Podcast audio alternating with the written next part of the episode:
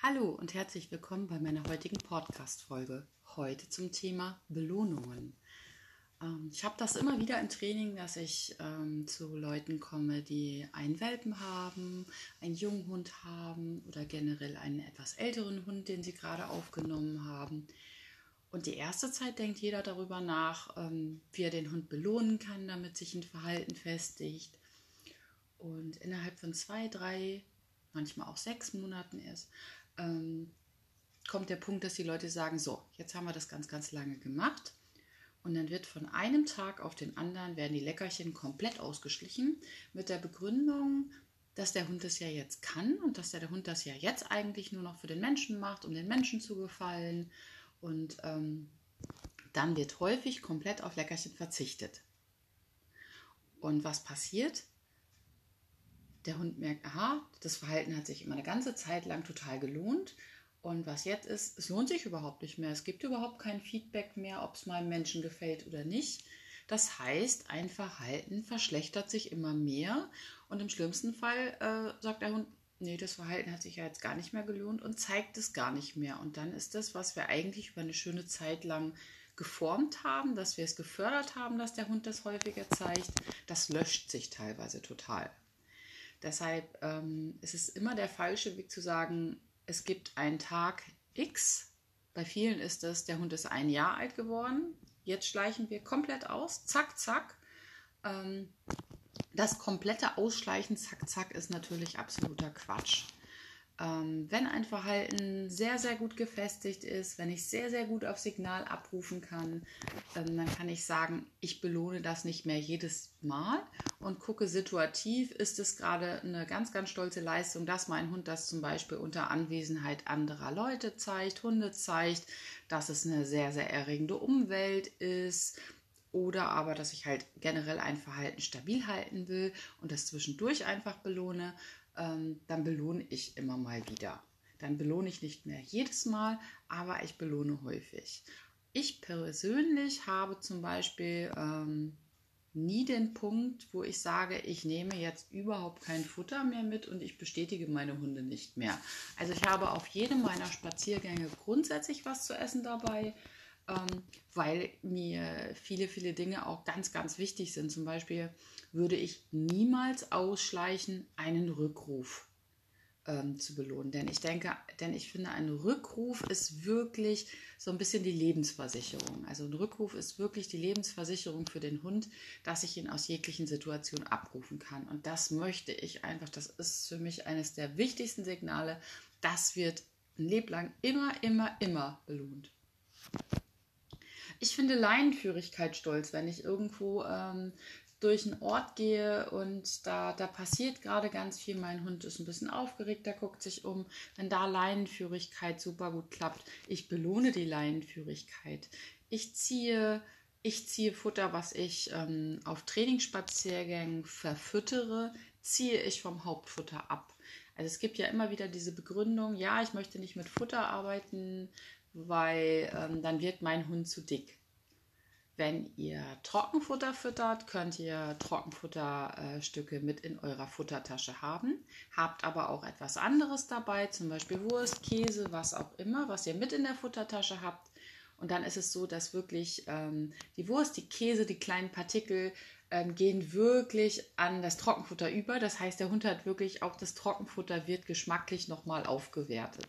Wenn ihr Nassfutter füttert oder barft, ähm, gibt es super schön so wiederbefüllbare Tuben. Das heißt, ihr könnt unterwegs füttern, ihr könnt euren Hund belohnen für das, was er tut, also was er arbeitet. Man kann immer sich schön den Spruch so ein bisschen vorstellen, ähm, wir arbeiten alle eigentlich nicht ohne eine finanzielle Entschädigung. Und so ist es auch so, dass der Hund quasi auch nicht umsonst arbeitet. Und auch wenn wir uns, wenn wir einen Blick in die Tierwelt ähm, machen, dann sehen wir auch, dass der Löwe sich bewegt, um Essen zu ergattern. Und ähm, wenn sich das für ihn nicht lohnen würde, würde er sich wahrscheinlich auch nicht bewegen. Und ähm, Tiere tun etwas, weil es für sie Sinn macht, weil es sie motiviert, wie es bei uns eben auch ist. Und einen häufigen Fehler, den ich oft sehe, ist, äh, dass Zum Beispiel, wenn wir ähm, Thema Jagdverhalten, wir rufen unseren Hund ab und was machen wir? Wir greifen in unsere Trockenfuttertasche und geben ein Stück Trockenfutter, obwohl wir es geschafft haben, Hund abzurufen, vielleicht vom Reh oder vom Hasen. Ähm, dass der beim nächsten Mal sagt, hm, hat sich das jetzt für mich gelohnt? Ich konnte hinterherhetzen hinterm Hasen, habe Adrenalin gespürt, habe mich total gut gefühlt beim Rennen und ähm, dann komme ich zurück und was bekomme ich? Ich bekomme Trockenfutter bekommen ein Stück Trockenfutter. Das ist keine adäquate Belohnung, wenn wir an solch einem Verhalten arbeiten. Da müsst ihr wirklich gucken, dass ihr ganz, ganz tolle Sachen dabei habt. Ich zum Beispiel habe immer diese kleinen Katzenfutterbeutel dabei. Wenn ich also einen Rückruf gemacht habe, der mega gut, wo ich total stolz, wo ich echt, das merkt man ja meistens schon an den Menschen, dass man völlig, völlig begeistert ist, ähm, wenn der Hund so zurück ist, ist es einem schon bewusst und dann möchte ich einfach super, super gut belohnen. Dann, dann haue ich ganz tolle Sachen raus. Wenn mein Hund in dem Moment ähm, Futter nicht als Belohnung ansieht, dann muss ich einfach gucken, ähm, was, was, was war für den Hund oder ist für den Hund beim Jagen zum Beispiel das Allergrößte. Wenn es ums Rennen geht, dann ist Rennen einfach die beste Belohnung. Dann renne ich ein Stück mit meinem Hund. Dann toben wir zusammen durch die Gegend und rennen und haben Spaß. Ich gucke immer, was ist für meinen Hund in der jeweiligen Situation die beste Belohnung. Wenn ich zum Beispiel mit meinem Hund Leinenführigkeit übe und wir kommen zum Beispiel an den klassischen Laternenpfahl, kommen auf den Laternenpfahl zu, wo alle Hunde der Nachbarschaft pinkeln und jeder Hund möchte da eigentlich schnüffeln. Dann kann ich mir dieses als Ziel setzen und nach dem Markerwort oder nach dem Klicker sagen, so jetzt darfst du da dran schnüffeln. Das ist die hochwertigere Belohnung als alles andere. Da kann ich nicht mit Futter gegen anstinken, gegen so einen Laternenpfahl. Das ist das große Thema Umweltbelohnung. Ein offenes Auge zu haben dafür, was, was sucht mein Hund im Alltag für Stellen auf, was ist für den die größte Belohnung und was zeigt er, was zeigt er unterwegs auf Spaziergängen. Buddelt er an Stellen, wo ich es zulassen kann, kann ich auch buddeln unter Signal stellen und sagen, du darfst jetzt auch mal buddeln nach dem Marker. Ähm, was häufig bei Hunden ist, die gerne die Gegend scannen. Das kann ich auch unter Signal stellen. Ich kann das unter Signal gucken stellen, dass mein Hund sich umgucken darf, dass wir ruhig stehen bleiben und mein Hund darf mal die ganze Gegend sich angucken. Das sind alles ähm, Dinge, die ich als Belohnung einsetzen kann. Und ich würde euch jetzt einfach mal bitten, auf euren Spaziergängen einfach mal zu gucken, welches Verhalten zeigt mein Hund total häufig, was ist eine Umweltbelohnung, die ich einsetzen kann die ausbauen möchte ähm, und welche Belohnungen kann ich, um abwechslungsreich zu belohnen, mal einsetzen. Ihr könnt Wurst, Käse klassisch, Mozzarella ist, ist was. Guckt einfach mal in euren Kühlschrank, ähm, wenn euer Hund gerne Gemüse isst. Es gibt auch immer wieder Hunde, die äh, unterwegs mit Gurke belohnt werden, weil Gurke was total Hochwertiges ist.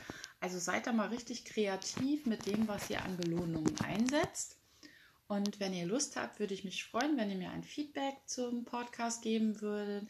Gerne hier, gerne auf meiner Seite, äh, Facebook-Seite Hundeschule Dogsperience Rostock oder ihr könnt mir eine Mail schicken an nicola.barker.dogsperience.de oder meine Website besuchen www.dogsperience.de.